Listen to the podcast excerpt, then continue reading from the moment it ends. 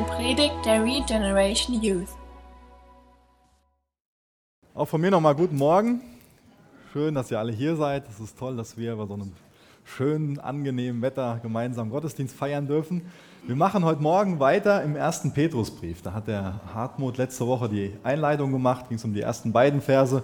Heute Morgen geht es äh, in 1. Petrus 1, Vers 3 weiter. Dürft ihr gerne schon mal aufschlagen, wenn ihr eure Bibeln dabei habt. Sonst sind da vorne noch welche, könnt ihr euch da eine nehmen. Und ich werde bis Vers 12 gehen. Der Petrus ist für mich ein total sympathischer Typ. Ähm, ich denke, es geht vielen von uns so, dass wir den einfach mögen, ja, weil er so, so ehrlich ist, weil er so authentisch ist. Er kennt Höhen und Tiefen. Er weiß, was es bedeutet, auch am, am Boden zu sein und innerlich zerrissen zu sein, auch zu Tode betrübt zu sein. Er kennt auch Tiefen. Petrus, das ist der Jünger, ja, der Jesus verraten hat, der auch von sich selbst enttäuscht war danach. Ist derjenige, der so forsch war und Jesus auf dem Wasser entgegengelaufen ist und dann doch angefangen hat zu sinken, als er die Wellen angeguckt hat. Er hat es erlebt, dass, dass seine Schwiegermutter von Jesus geheilt wurde. Er hat viele Höhen und Tiefen erlebt. Schlussendlich hat er die Pfingstpredigt gehalten und Zeichen und Wunder sind geschehen. 3000 Menschen haben sich bekehrt, haben ein Leben mit Jesus angefangen. Er kennt Höhen und Tiefen. Er hat zum Beispiel auch das, das Ohr von dem Knecht, von dem hohen Priester abgeschlagen. Ich finde es interessant, wenn man sich so die Biografie von Petrus ansieht, dann ist das für mich sehr beeindruckend zu sehen, was Gnade aus einem Menschen machen kann. Und das ermutigt mich und das sollte uns alle ermutigen, wenn wir uns das Beispiel von Petrus ansehen, was, was aus, was aus einem Menschen werden kann, dadurch, dass Gott ihn liebt, dadurch, dass Gott geduldig mit ihm ist, dadurch, dass Gott ihm gnädig ist. Das ist eine wunderbare Botschaft, das ist ein wunderbares Zeugnis. Und das ist ein Grund, warum ich so begeistert davon bin, dass wir jetzt durch den Petrusbrief gehen können, weil er von so einer Person geschrieben wurde, so glaubwürdig ist. Und Gottes Gnade ist nicht nur was, was damals Menschen verändert hat. Gottes Gnade ist was, was heute dein und mein Leben verändern will. Und was uns zu einer Person machen will, die in ihrem Umfeld die Welt verändert. Wenn man sich das Leben von Petrus ansieht, dann sieht man, was Gnade aus einem Menschen machen kann. Er ist im Glauben gewachsen, er ist gereift und wurde immer brauchbarer in Gottes Händen. Er ist nur aus Gnade gerettet, genauso wie wir nur aus Gnade gerettet werden können. Und deswegen ist ihm seine Erlösung so kostbar. Wenn man sich die Verse, die wir uns heute angucken, im Griechischen ansieht, dann merkt man, dass ähm, da hat das, ja, wie soll ich es ausdrücken, hat das ganz einen anderen Geschmack, nenne ich es mal. Da ist das nämlich ein Loblied, zehn Verse lang ein Loblied auf die Erlösung. Er weiß, was die Erlösung für ihn bedeutet, wie kostbar die Wiedergeburt für ihn ist, was Gottes Gnade aus ihm gemacht hat. Und deswegen hält er hier so ein Loblied auf die Erlösung. Ich habe das schon ein paar Mal betont, dass Petrus auch die Schattenseiten des Lebens kennengelernt hat. Er hat es später auch erlebt, wie, wie einfach ähm, viele Christen ihr Zuhause verlassen mussten und einfach in, in einem sehr weiten Gebiet sich zerstreut haben, wie sie angefeindet wurden, wie sie verfolgt worden sind. Aber er weiß, dass sein Erlöser lebt. Er weiß, dass er erlöst ist. Ihm ist seine Erlösung so kostbar, dass er durch dieses Wissen schwierige Umstände überwindet. Und das ist das, was er uns heute Morgen erklären will. Dass uns unsere Erlösung so kostbar werden kann, dass wir so eine lebendige Hoffnung bekommen, dass wir dadurch Kraft haben, auch in schwierigen Umständen an Jesus festzuhalten und mit einem freudigen Herzen weiter zu leben. Ich lese mal die ersten zwei Verse vor. 1. Petrus 1, Vers 3 und Vers 4 lese ich aus Gottes Wort vor. Gepriesen sei der Gott und Vater unseres Herrn Jesus Christus, der nach seiner großen Barmherzigkeit uns wiedergeboren hat zu einer lebendigen Hoffnung durch die Auferstehung Jesu Christi aus den Toten, zu einem unvergänglichen und unbefleckten und unverwelklichen Erbteil, das in den Himmeln aufbewahrt ist für euch. Von Geburt an sind wir geistlich tot. Wir alle brauchen neues Leben. Wir alle müssen eine geistliche Neugeburt erleben, damit wir wieder in Gemeinschaft mit Gott treten können. Und die Barmherzigkeit Gottes wird hier schon erwähnt. Die Barmherzigkeit Gottes ist das Einzige, was uns wieder in Kontakt mit ihm kommen lässt. Er sieht uns, dass wir hilflos verloren sind, dass wir gefangen sind in unseren Sünden, dass wir Zielverfehler sind, dass wir nicht nach dem Maßstab leben, den er an uns legt. Er sieht uns, wie hilflos wir sind. Deswegen hat Gott seinen Sohn gesandt, Jesus Christus. Deswegen ist er für uns am Kreuz gestorben und wieder auferstanden. Und wir vertrauen darauf und das rettet uns. Die Erlösung ist aus Gnade. Die Auferstehung wird hier betont. Die Auferstehung von Jesus. Und das ist das Ereignis, was für den Petrus sehr lebensverändernd war. Nämlich als Jesus am Kreuz gestorben ist, da ist die Hoffnung von Petrus gestorben. Ist die Hoffnung der Jünger gestorben. Dachten die, was ist, was ist jetzt passiert? Unser Herr unser Meister ist tot. Aber Jesus ist wieder auferstanden. Da hat Petrus von, von gehört, von den Frauen, die zuerst am Grab waren. Und dann ist er hingegangen zum Grab und hat gesehen, das Grab ist leer. Und da hat seine Hoffnung wieder angefangen zu leben. In die Auferstehung, das hat er nachher begriffen, als Jesus ihm erschienen ist und alles erklärt hat. Die Auferstehung bringt ihm neue Hoffnung. In die Auferstehung ist der Sieg über Sünde, ist der Sieg über den Tod. Und dadurch hat er eine lebendige Hoffnung, weil das Grab leer ist, weil Jesus lebt, weil Jesus nicht mehr unter den Toten ist. Dieser Brief ist ja an Christen geschrieben, die in äußerst herausfordernden Umständen leben, die sehr verzweifelt sein müssen, die oft einfach aus ihrem Umfeld rausgerissen worden, wo ganz anders ein neues Leben anfangen mussten, die vielleicht auch einsam sind, weil sie Teil ihrer Familie zurückgelassen haben, kann sich da ganz viele Schicksale vorstellen. Und die erinnert er daran, hey, wir haben eine lebendige Hoffnung. Was bedeutet, dass eine Hoffnung lebendig ist? Wir haben ja ganz verschiedene Hoffnungen. Und ich glaube, wir alle haben gewisse Hoffnungen, die wir schon begraben haben, die nicht mehr lebendig sind. Ja? Ich weiß nicht, wie alt ich da war, vielleicht so acht, neun, zehn Jahre alt. Damals war ich jeden Tag auf dem Bolzplatz, ja, Fußball spielen. Da war meine Hoffnung, dass ich irgendwann für Bayern spielen kann. Ja. Jetzt bin ich 32. Ähm, es wäre ziemlich komisch, wenn die Hoffnung noch lebendig wäre. Die ist nicht mehr lebendig, logischerweise. Und sie war auch äh, sehr deutlich nie berechtigt. Wir alle haben irgendwelche Hoffnungen begraben. Das können ganz verschiedene Sachen sein.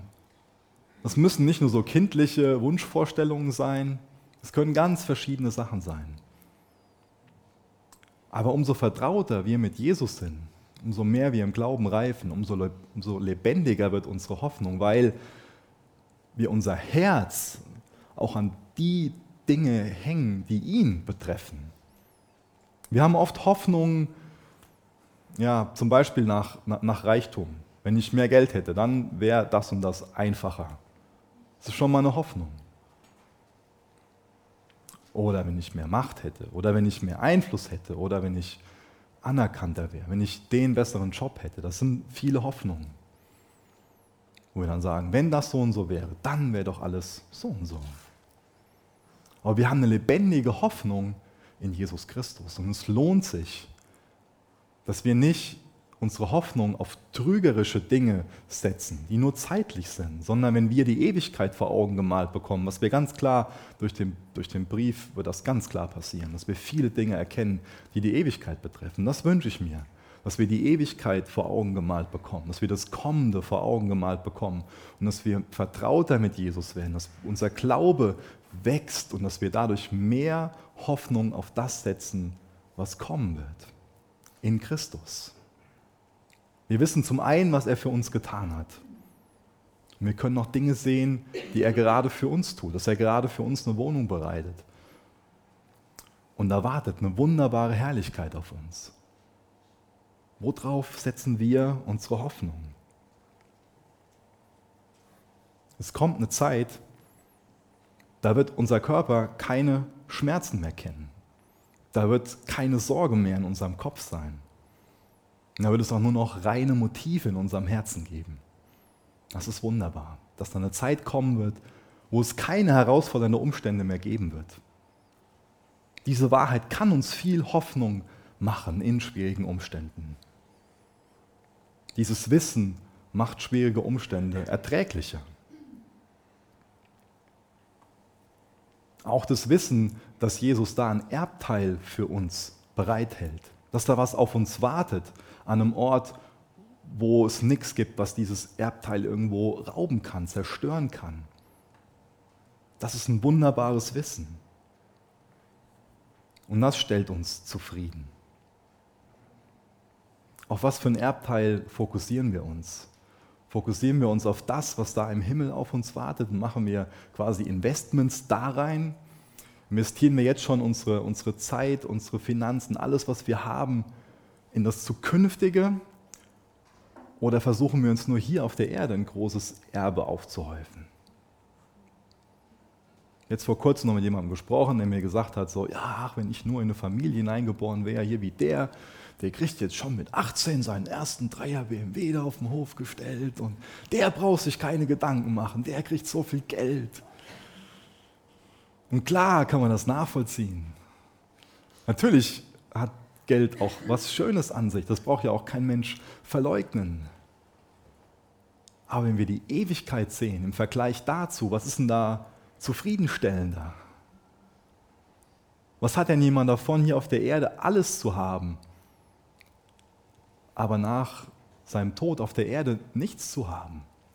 Und was haben wir davon, hier wenig zu haben, aber ein Erbteil im Himmel zu haben? Was ist das für ein Vergleich? Das sind doch gar nicht, das sind doch zwei komplett verschiedene Maßstäbe. Ich wünsche mir, dass wir mehr verstehen durch unsere Wiedergeburt, dass wir das Vergängliche ablegen können und das Unvergängliche anlegen werden. Natürlich wird das in der Vollkommenheit da passieren, wo uns Jesus wiederholt. Aber das können wir in unseren Gedanken jetzt schon machen, indem wir uns jetzt schon an das hängen, was unvergänglich ist, indem wir jetzt schon für das leben, was unvergänglich ist. Ich lese mal den nächsten Vers vor, den Vers 5. die ihr in der Kraft Gottes durch Glauben bewahrt werdet zur Rettung, die bereitsteht, in der letzten Zeit offenbart zu werden. Petrus geht jetzt hierher und er öffnet nicht nur unsere Augen für den Himmel und für das Erbe, was uns dort erwartet, für das wunderbare Erbe, was uns dort erwartet, sondern er verspricht uns hier auch, dass der Glaube, der in Jesus verwurzelt ist, uns dahin bringt. Denn was hätten wir davon, wenn wir jetzt hier da was Wunderbares über den Himmel vor Augen gemalt bekommen, ein wunderbares Erbe vor Augen haben, aber wir haben keinen Weg dahin zu kommen. Aber was uns der Petrus verspricht, ist, dass der Glaube, der in Christus verwurzelt ist, der bringt uns dahin. Ich habe das vor einigen Jahren, zehn Jahren oder so, mal erlebt. Da hatte ich mit zwei guten Freunden Urlaub gebucht, sind wir nach Griechenland geflogen, kommen im Hotel an da bekommen wir gesagt, ja, das Hotel ist überbucht, wir haben kein Bett mehr für euch.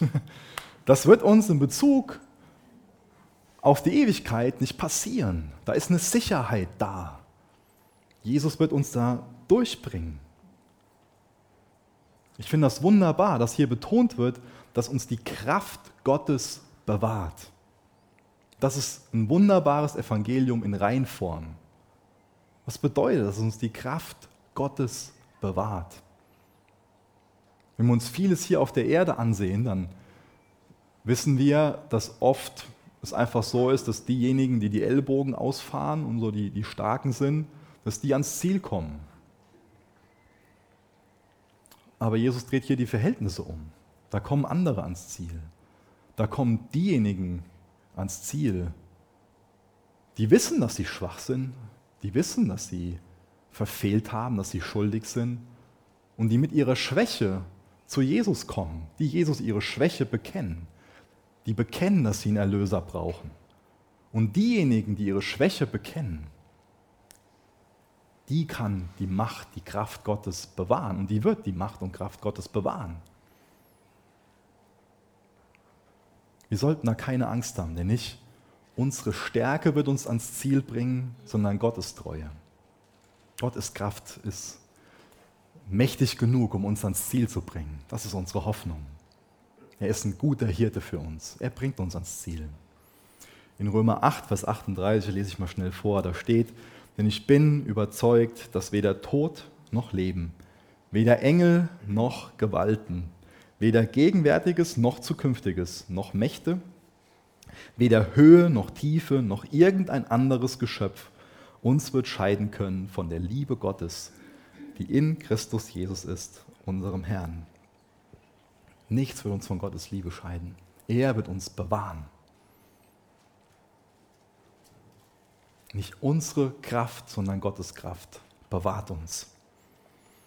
Meine Kinder sind noch in einem, in einem Alter, wo ich ähm, die an die Hand nehmen muss, um über die Straße zu gehen. Leila wird bald zwei, Ben Ole ist jetzt vier. Und es ist oft so, dass ich denen dann sage, jetzt gebt mal dem Papa eure Hand. Und es ist oft so, dass die mir die dann geben, aber dann irgendwann loslassen. Aber dann lasse ich nicht los. Als Papa halte ich fest, oder? Das ist klar. Wer, wer würde da loslassen?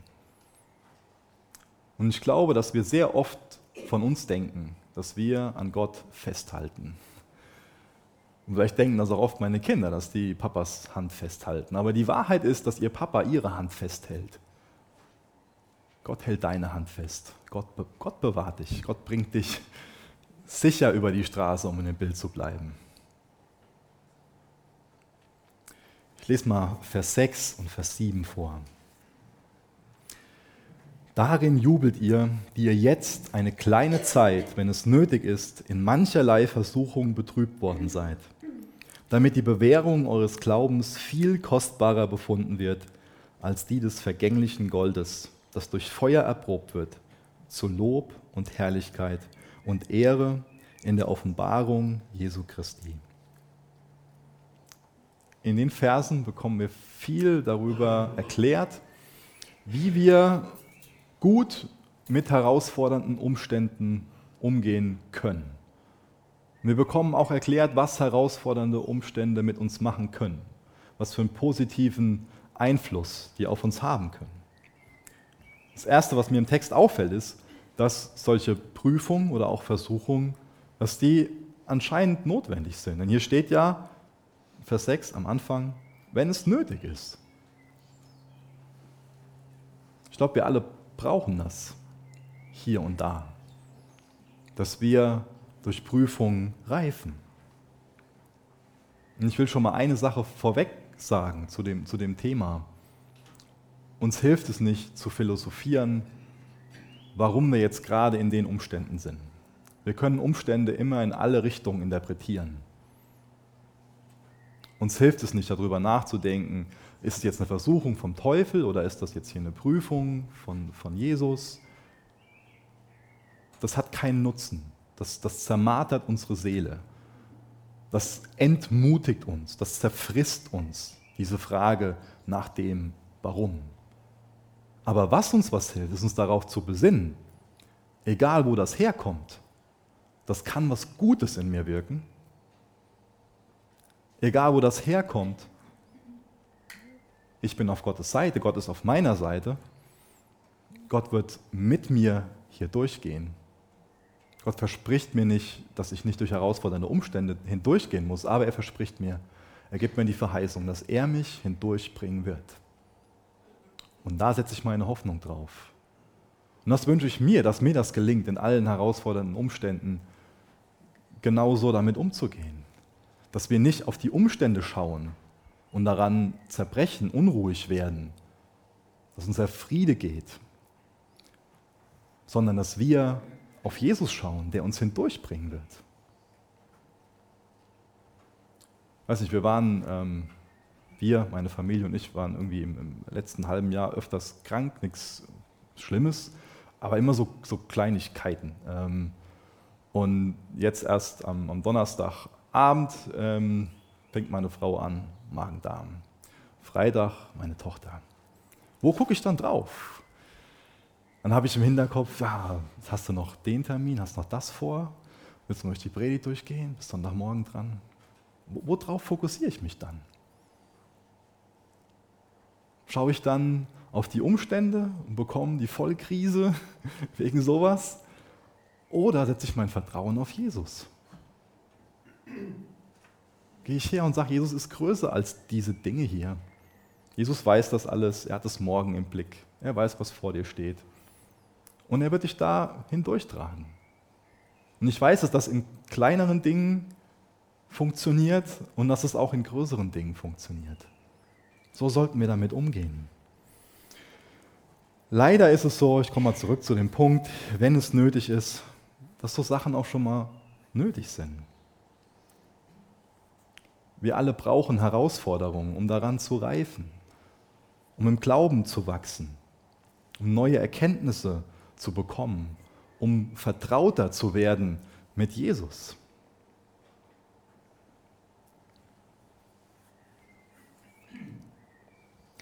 Leider ist es oft so, dass wir in Schwierigkeiten, dass wir davon überrascht werden, obwohl wir eigentlich wissen müssten, das gehört zum Leben dazu, und dass wir dann so reagieren, dass wir anfangen, an Gottes Treue zu zweifeln. Und ich glaube, das hilft uns am allerwenigsten, dass wir anfangen, an Gottes Treue zu zweifeln in schwierigen Umständen. Aber was uns am meisten hilft, ist ihm unser Vertrauen zu schenken, ihm zur Zufluchtsstätte zu machen und sagen, hey, auf dich setze ich mein Vertrauen. Danke, dass du mich hier durchbringen wirst. Danke, dass du das hier beenden wirst. Und ich glaube, andere, ein anderer Aspekt, warum wir schon mal Herausforderungen und Prüfungen brauchen, ist, dass wir regelmäßig uns daran erinnern, wie abhängig wir von Jesus sind. In Johannes 15, Vers 5, da steht, ich lese mal den ganzen Vers vor, Johannes 15, Vers 5, ich bin der Weinstock, ihr seid die Reben. Wer in mir bleibt und ich in ihm, der bringt viel Frucht. Und jetzt kommt der Halbsatz, um den es mir geht. Denn getrennt von mir könnt ihr nichts tun. Getrennt von mir könnt ihr nichts tun. Ich vergesse das schon mal. Ich glaube, uns allen kann es schon mal so gehen, dass wir das vergessen. Dass wir nicht in dem Bewusstsein leben, dass wir ihn brauchen, um ein erfülltes Leben zu haben, um siegreich leben zu können. Johannes 3, Vers 30 steht, er muss wachsen, ich aber abnehmen. Ich glaube, wir brauchen oft Herausforderungen, damit wir ganz neu in Jesu Arme getrieben werden und wissen, in ihm haben wir alles. Uns muss dadurch schon mal unser Selbstbewusstsein genommen werden. Aber Gott ist nicht, Gottes Ziel ist nicht nur, uns unser Selbstbewusstsein zu nehmen, sondern uns in seine Arme zu treiben, wo wir dann wieder erkennen, wir haben alles in Christus. Und in Christus vermag ich das. Eine weitere Wahrheit über, über Prüfungen, über Herausforderungen ist, dass sie sehr unterschiedlich sind. Steht auch im Text dieses kleine Wort mancherlei. Ich finde es interessant, dass in 1. Petrus 4, Vers 10 das Wort mancherlei gebraucht wird, um Gnade zu beschreiben. Das finde ich wunderbar. Es gibt Prüfungen in einer ganz unterschiedlichen Farbe, aber es gibt auch Gnade in ganz unterschiedlichen Farben. Und Gottes Gnade ist auch für jede Prüfung da. Das gibt mir Hoffnung. Das sollte auch dir Hoffnung geben. Egal wie groß die Herausforderung ist. Gottes Gnade, das, Gottes passende Gnade ist auch dafür da. Prüfungen sind nicht einfach. Es steht nirgendwo in der Bibel, dass Prüfungen einfach sind. Und das brauchen wir uns auch nicht einreden, wenn wir in Prüfungen drin sind. Dann brauchen wir auch nicht irgendwie eine fromme Maske aufziehen und meinen, es ist alles klar. Das ist nicht geistlich vorzugeben, alles ist okay. Prüfungen sind oft schwierig. Und das sollten wir einfach so stehen lassen, akzeptieren. Aber es ist wichtig, mit was für einer Perspektive wir an unsere Prüfungen herangehen. Und wo uns Petrus so auffordert, ist quasi, dass wir schielen sollen. Ja, hört sich jetzt komisch an, was ich damit meine, gibt mir ein bisschen was zu, zu erklären. Mit dem Schielen meine ich, dass wir mit einem Auge auf das schauen, was, was so vor uns liegt, auf den nächsten Schritt, dass wir den im Glauben tun, dass wir auch mit dem anderen Auge auf das schauen, was weit vor uns liegt. Dass wir das Kommende im Blick haben. Ihr könnt gerne mal mit mir aufschlagen, Hebräer 12, ich lese mal Vers 1 und 2, damit wir da ein bisschen Kontext haben. Ähm, da wird das am Beispiel von Jesus ganz gut erklärt.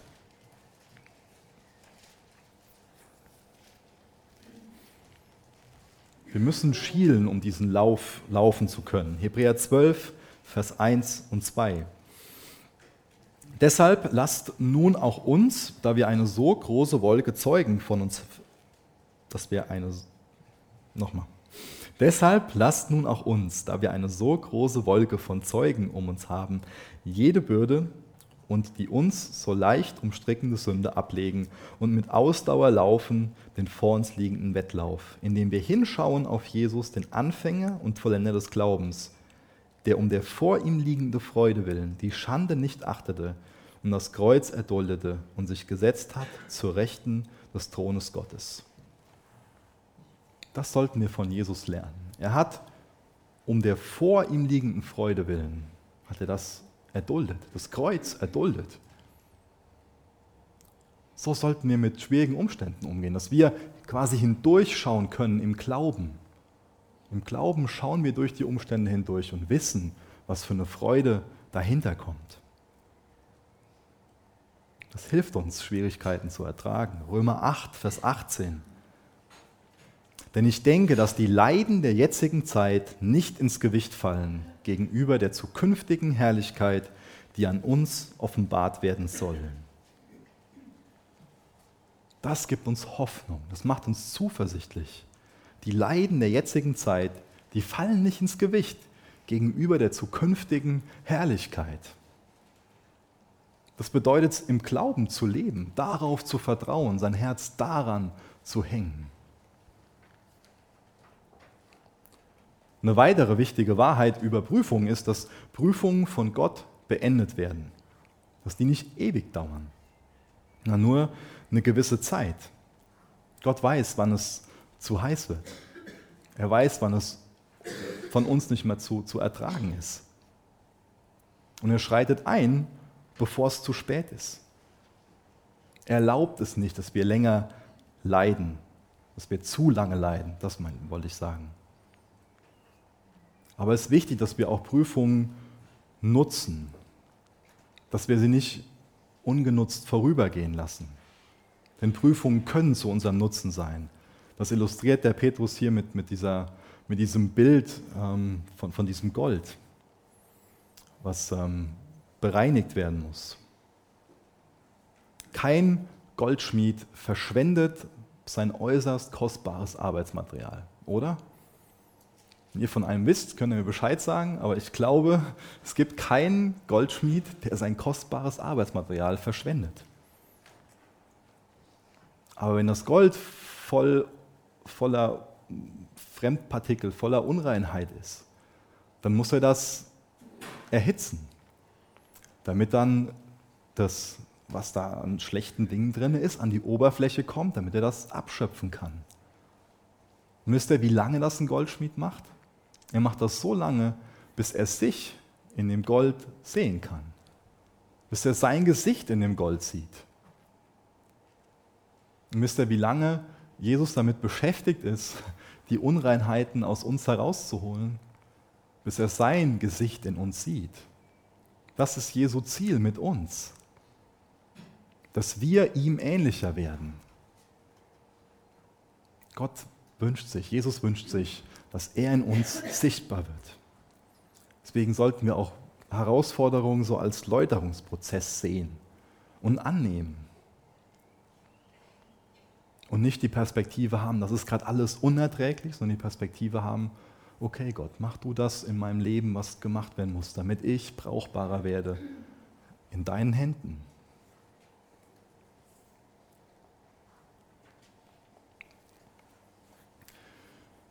Am Anfang von unserem Text hat Petrus ja angefangen darüber zu jubeln, dass er erlöst ist. Das ist also der, der Kontext von unseren Versen. Und ein Bild, was in der Bibel oft gebraucht wird, um unsere Erlösung zu illustrieren, ist das Bild von dem Volk Israel, was aus der Sklaverei in Ägypten befreit wird. Und ich glaube, auch durch dieses Bild können wir noch einiges zu, zu diesem ähm, Abschnitt hier, hier lernen. Denn was passiert, nachdem das Volk Israel aus der Sklaverei befreit wurde? Da ist erst eine Wüstenwanderung vor ihnen. Wir fokussieren uns oft so auf, auf das Äußere, was da war in, in, in, Ägypten, diese Sklaverei. Und dann ist Erlösung für uns, wir werden von diesem, von diesem Äußeren befreit. Aber Erlösung geht weiter, nämlich was noch passieren muss in dem Volk Israel ist, dass sie nicht nur von der Sklaverei, von der Äußeren befreit werden, von den Ägyptern, sondern sie müssen auch davon befreit werden, dass Ägypten in ihrem Herzen ist und in ihrem Denken ist. Und das ist wahre Erlösung. Erlösung bedeutet es auch, von sich selbst befreit zu werden. Deswegen war da erst eine lange Wüstenwanderung. Und auch das ist ein wichtiger Aspekt, dass wir wissen, da ist Ägypten, das soll aus meinem Herz raus, das soll aus meinem Denken raus. Und Gott will mein Denken erneuern. Und dazu können, und ich sage ganz bewusst können, Prüfungen gut sein. dass Petrus hier von, von Gold spricht, zeigt uns auch, wie wertvoll wir für Gott sind, oder? Er gebraucht dieses Bild nicht einfach so, sondern das ist auch eine Art und Weise, wie Gott uns sagt, wie wertvoll wir für ihn sind.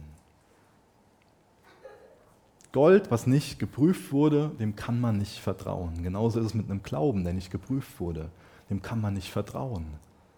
Aber Gott will, dass unser Glaube durch Prüfungen reift und dass wir selbst dann das Bewusstsein haben, mein Glaube ist nichts Vages, Ungewisses, sondern mein Glaube ist was, was hält. Der hat in der Vergangenheit bewiesen, dass es eine gottgegebene Sache ist. Und Gott wird mich bewahren, Gott wird mich durchbringen. In Hiob 23, Vers 10, da sagt er, ich brauche das nicht aufschlagen, ich lese es mal schnell vor, Hiob 23, Vers 10, denn er kennt den Weg, der bei mir ist. Prüft er mich, wie Gold ginge ich hervor. An seinem Schritt hat mein Fuß festgehalten und seinen Weg habe ich bewahrt und bin nicht abgewichen. Ich denke, viele von euch sind mit der Geschichte von Hiob vertraut, dass er äh, ein Mann war, der äußerst reich war in, in vielen Beziehungen, nicht nur materiell, auch von seiner Familie her und ganz mit äußeren Dingen ganz gesegnet. Und dann verliert er alles. Und das ist hier auch ein Bild, was da gebraucht wird. Prüfte er mich wie Gold, ginge ich hervor. Wie sieht es bei uns aus, wenn wir geprüft werden? Gehen wir hervor wie Gold? Denn ich glaube, von uns kann niemand behaupten, so geprüft worden zu sein wie Hiob. Vielleicht lest ihr euch zu Hause nochmal die Geschichte durch. Ähm, sehr, sehr interessant. Und was ich ganz faszinierend an dem Hiob finde, ist, was er in Hiob 19, Vers 25 folgendes sagt. Und was ganz wichtig ist, das sagt er nicht zu einem Zeitpunkt, wo gerade die Sonne so schön scheint wie jetzt draußen, sondern das sagt er einfach mitten im Leid, mitten im furchtbaren Leid, wo er alles verloren hat, was er hatte. Seine Gesundheit, seine Familie, sein Besitz, alles ist weg. Aber was macht Hiob? Hiob 19, Vers 25. Denn ich weiß, mein Erlöser lebt. Und als der Letzte wird er über dem Staub stehen. Seht ihr, dieses Bewusstsein hat, ihn, hat ihm dabei geholfen, standhaft zu bleiben im Glauben und durchzugehen durch diese äußerst schwierigen Umstände. Dieses Bewusstsein, ich weiß, dass mein Erlöser lebt. Und ich weiß, dass mein Erlöser die Zukunft kennt. Und ich weiß, er wird mir die Kraft geben. Er wird mich durchbringen. Gott ist für mich. Das ist ein tiefes Gottvertrauen. 1. Petrus 1, Vers 8, der nächste Vers. Den ihr liebt obgleich ihr ihn nicht gesehen habt, an den ihr glaubt, obwohl ihr ihn jetzt nicht seht, über den ihr mit unaussprechlicher und verherrlichter Freude jubelt. Also hier werden drei Verben gebraucht. Lieben, glauben und jubeln. Wir lieben Jesus, wir glauben ihn und wir jubeln vor Freude über ihn. Wir lieben Jesus, obwohl wir ihn noch nicht gesehen haben. Aber wir wissen, dass er uns zuerst geliebt hat. Und weil er uns zuerst geliebt hat, lieben wir ihn. Durch Gottes Wort wissen wir, wie er ist. Sein Geist hilft uns zu verstehen, was in Gottes Wort steht und in dem zu leben. Gottes Geist lässt uns erkennen, wie Jesus ist und was er für uns getan hat. Und dadurch wachsen wir in der Liebe zu ihm. Wir lesen in Gottes Wort, Gottes Geist hilft uns, das zu verstehen und dadurch wächst unsere Beziehung zu Jesus. Und deswegen gehen wir auch gerade in schwierigen Zeiten zu ihm. Das ist ein Kennzeichen davon, wenn wir jemanden lieben, wenn wir eine vertraute Beziehung zu jemandem haben, dann ist der Teil von unserem Leben. Dann beziehen wir die Person ein, dann vertrauen wir uns da an und dann sagen wir hier, so und so sieht es aus, so und so geht es mir. Und ich glaube, dass das in Schwierigkeiten was ganz Zentrales ist, dass wenn wir Jesus zu unserem Zufluchtsort machen, dass dann schwierige Situationen Bitterkeit verlieren und Jesus anfangen kann zu heilen. Das Ziel vom Teufel ist, dass Schwierigkeiten das Schlechte in uns zum Vorschein bringen. Aber das Ziel von Jesus ist, Gutes in uns zu wirken durch Schwierigkeiten. Jesus will uns nicht durch Herausforderungen verbrennen, sondern er will uns reinigen und kostbarer, gebrauchbarer machen. Nächste ist, wir glauben Jesus. Das habe ich gerade schon beschrieben. Wenn die Beziehung so da ist, dann ist Vertrauen da. Und Vertrauen bedeutet zu einem Großteil zu glauben. Man geht automatisch zu Jesus und lässt sich helfen. Man macht ihm zum Zufluchtsort. Und zu glauben, da komme ich nochmal auf den Aspekt zurück, den ich ganz am Anfang beschrieben habe. Zu glauben bedeutet dann, dass das Wort warum ist das gerade alles so, an Gewicht verliert. Ich glaube, im Himmel wird es dieses Wort warum nicht mehr geben. Dann hat sich das erledigt. Aber ich weiß, wie das oft unsere Seelen plagt, dieses Wort warum. Warum, warum, warum. Lasst uns nicht groß warum fragen, sondern lasst uns diesen Glauben haben. Jesus trägt uns durch. Er ist mit mir. Das ist ein kindlicher Glaube, der sich nicht davon beeindrucken lässt, was um einen herum passiert, sondern der vertraut, Jesus bringt mich durch. Und deswegen ist es so wichtig, dass wir in Gottes Wort sind, weil, das weil, weil der Glaube aus dem Hören von Gottes Wort kommt. Das wissen wir durch Römer 10, Vers 17. Lass uns im Wort sein. Lass uns das Wort lesen. Lass uns das Wort hören, aufnehmen. Damit wir stark sind im Glauben. Und damit wir an Herausforderungen wachsen können. Das nächste ist, wir jubeln. Wir jubeln, wir freuen uns. Wie, wie können wir uns denn freuen? Wie können wir denn, denn jubeln, wo Schwierigkeiten da sind? Lass uns mal zwei Beispiele nehmen. Das eine ist in 1. Mose 22. Ähm, das ist dieser bekannte Abschnitt, wo Abraham kurz davor steht, seinen Sohn, seinen geliebten Isaak zu opfern, wo er dann kurz bevor er ihn töten würde, gesagt bekommt, dass er es doch nicht machen soll. Was so eine Glaubensprüfung für ihn war, die er gemeistert hat er wird danach gejubelt haben. Er wird sich danach äußerst gefreut haben. Oder auch, wenn wir uns in Daniel 3 ähm, dieses Ereignis ansehen, wo Shadrach, Mesach und Abednego im Feuerofen sind. Diesen ganzen Personen, die in so großen Glaubensprüfungen waren und da durchgegangen sind, die haben Gott besser kennengelernt und die jubeln über ihre Erlösung, die sie in den Dingen erfahren haben. Die jubeln über ihren Glauben, der für sie kostbarer ist als Gold.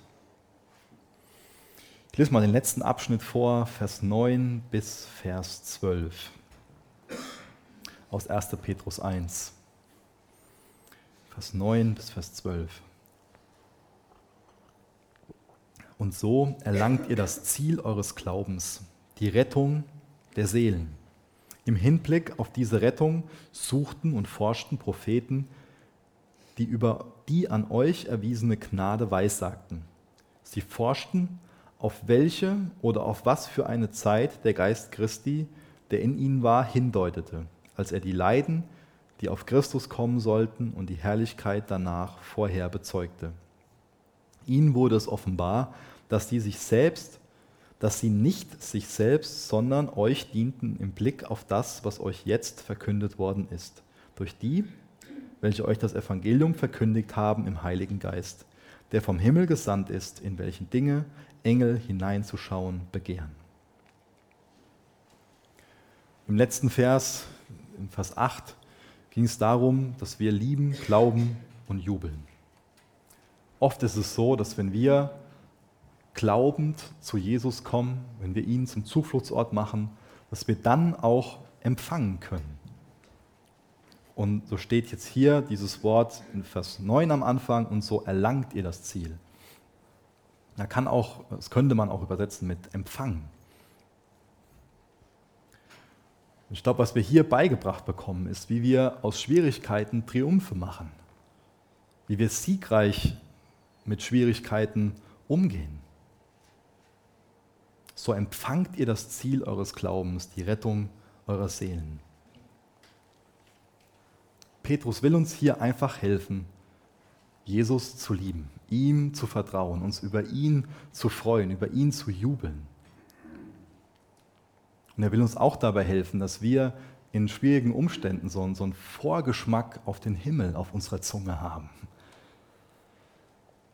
Er gibt uns hier eine Menge an Gründen, warum ja, wir uns freuen sollten, warum wir quasi vor Vorfreude auf die kommende Herrlichkeit platzen sollten.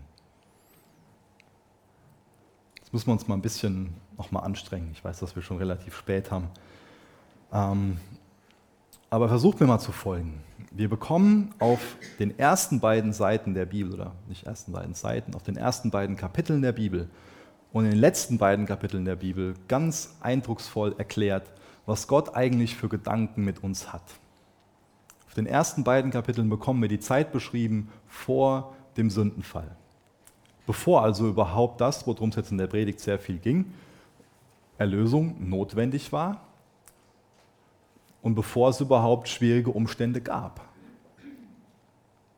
Ich habe das eben schon mal betont, dass wir diese kommende Herrlichkeit im Blick haben sollten, dass das dann dieser Zeitpunkt ist, wo es keine Schmerzen mehr gibt, keine Probleme, wo einfach nur, wo wir in so einem Shalom leben, wo wir einfach nur Frieden erleben, Frieden nicht nur im Sinn von Abwesenheit von Konflikten, sondern wo es uns einfach nur gut geht, wo wir alles haben, was wir brauchen und viel mehr, damit es uns rundum gut geht. Wir sehen auf den ersten beiden Seiten wie Gott uns erschaffen hat. Wir sehen da, was er für, für Gedanken für uns hatte. Es ist nicht sein Gedanke, dass wir gerade in diesen Umständen leben. Das entspricht nicht Gottes Gedanken. Das hat sich der Mensch ausgesucht, indem er gegen Gottes Gebot nicht von diesem Frucht, von dieser Baum zu essen verstoßen hat.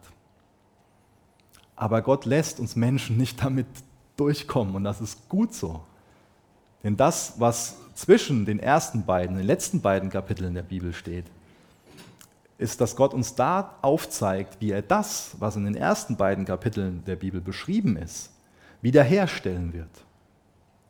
Das ist, eine ganz, das ist ganz wichtig, dass wir das im, im Blick haben, dass wir da die Rettungsmission erklärt bekommen.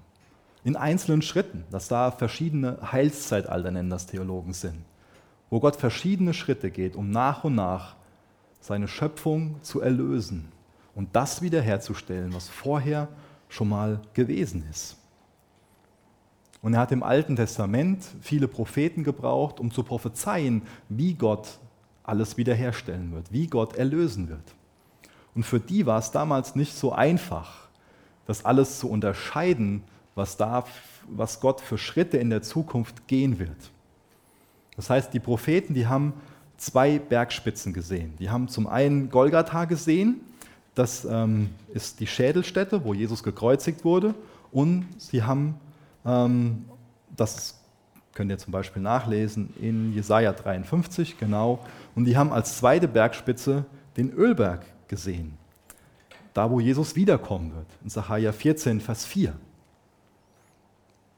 Und das war für sie nicht einfach zu unterscheiden. Ich glaube, das können wir nachvollziehen. Wenn wir irgendwo am, am Wandern sind und da sind zwei Berge hintereinander, ähm, da kann man von weitem, wenn man das nicht kennt, nicht wirklich gut unterscheiden. Es ist einfach nur ein Hügel vor der Bergspitze und was ist dazwischen, ist dann Tal, was doch immer. Und was für die sehr schwierig war, war zu erkennen, dass Jesus als Lamm Gottes nach Golgatha gegangen ist, als Sühnung für unsere Schuld, und dass er bei seinem zweiten Wiederkommen, nämlich auf den Ölberg, als Löwe von Juda wiederkommen wird. Und deswegen fällt es heute auch ähm, vielen Juden schwierig, Jesus als ihren Erlöser anzunehmen, weil sie dieses Kommen von ihm als Lamm Gottes nicht wirklich verstanden haben und es vermischen mit dem Kommen als Löwe von Juda. Aber zwischen dem Kommen von Lamm Gottes und Löwe von Juda ist ein sehr großes Tal, wo wir gerade drinnen leben, was die Gnadenzeit ist, die Zeit, in der wir uns noch entscheiden können, wollen wir Jesus glauben, wollen wir uns ihm anvertrauen, wollen wir seine Gnade an uns heranlassen, vertrauen wir auf seine Gnade oder nicht. Aber das war für die damals schwierig zu sehen. Aber das ist eine Sache, die wir heute klar erkennen sollten. Jesus kam als Lamm Gottes. Er hat Sühnung erwirkt für unsere Schuld. Er ist stumm als Lamm zur Schlachtbank gegangen. Aber er kommt wieder als Löwe Judas, als regierender König. Wieder die Jünger, die haben oft was ganz anderes erwartet von ihrem Messias. Die haben erwartet, dass er als mächtiger König kommt, der die Römer aus Israel hinausschmeißt und da schon ein, ein, ein Königreich anfängt. Aber er ist als Lamm gekommen und wir wissen, er kommt wieder als dieser mächtige König. Darauf vertrauen wir und dann fängt das Leben für uns auch in Herrlichkeit an. Das heißt, wir können den Erlösungsplan Gottes viel besser verstehen als die Propheten damals, weil wir schon viel mehr Dinge weil schon viel mehr Dinge passiert sind und wir jetzt auch das Neue Testament haben. Und das sollte uns, das sollte uns bereichern, das sollte uns mit Freude füllen, das sollte uns zuversichtlich machen, zu wissen, Gott hat einen Erlösungsplan und er setzt den um. Und wir haben den so komplett vor Augen, viel kompletter, als die Propheten den vor Augen haben können. Und was wir noch aus, aus diesem Bild, was ich gerade versucht habe zu malen, lernen können, ist von dem Beispiel von Jesus. Herrlichkeit kommt nach den Leiden. Das Kreuz musste vor der Herrlichkeit kommen. Lass auch das einfach ein, Trost für dich sein. Nach Dingen, die schwierig sind. Nach diesem Leben, nach vielem in diesem Leben, was schwierig ist, da brauchen wir nicht drum herum zu reden, kommt die Herrlichkeit. Und eine nächste Wahrheit daraus, wir haben Probleme, wir haben schwierige Zeiten, weil wir nicht für diesen Ort, schon für diesen Ort, aber nicht für den Zustand dieses Ortes geschaffen worden sind. Deswegen sind wir überfordert hiermit. Es ist normal, dass ein Fisch am Land nicht schwimmen kann, oder? Es ist normal, dass eine Blume in der Wüste vergeht. Wir sind nicht für diesen Zustand geschaffen, aber Gott weiß, wie er uns wieder in den Zustand bringt, zu dem wir erschaffen sind. Und ich wünsche mir, dass uns diese Wahrheiten Kraft geben. Jesus, ich danke dir für die Zuversicht, die wir bekommen, indem wir dich besser kennenlernen, indem wir mehr begreifen, was du für uns getan hast, was du gerade machst und was du tun wirst. Jesus, hilf uns im Glauben zu leben, dich in allen Situationen zum Zufluchtsort zu machen. Sei du unsere Kraft, sei du die Person, wo wir unsere Hoffnung drauf setzen. Jesus, mach, dass wir die ganze Hoffnung, die wir haben, auf dich setzen und nicht auf irgendwas Trügerisches. Hilf uns im Glauben zu leben. Jesus, du weißt, wer heute Morgen hier ist und wer noch überhaupt keine Beziehung zu dir hat. Und ich möchte dich für die Person bitten, dass sie erkennen, dass du ihnen vergeben willst, dass sie Vergebung brauchen. Dass du sie zu deinen Kindern machen willst, dass du ihr liebevoller Vater sein willst. Jesus, du weißt, wer heute Morgen hier ist, der gerade in schwierigen Situationen steckt, der vielleicht geplagt ist von Krankheit oder finanziell nicht mehr weiß, wie es weitergeht oder wo die Ehe kaputt ist, wo Beziehungen zerbrochen sind, wo vielleicht kein Job da ist. Du weißt, was uns alles erdrücken kann. Und ich möchte dich bitten, dass diese Personen dich heute Morgen zum Zufluchtsort machen und von dir geholfen bekommen, Herr. Jesus, sei du unsere Kraft. Danke, dass du uns hindurchtragen wirst. Danke, dass du uns versorgen wirst. Hilf uns so im Glauben zu leben, Herr. In Jesu Namen. Amen. Danke für das Anhören der Predigt. Weitere Informationen findest du unter www.regenerationyouth.de.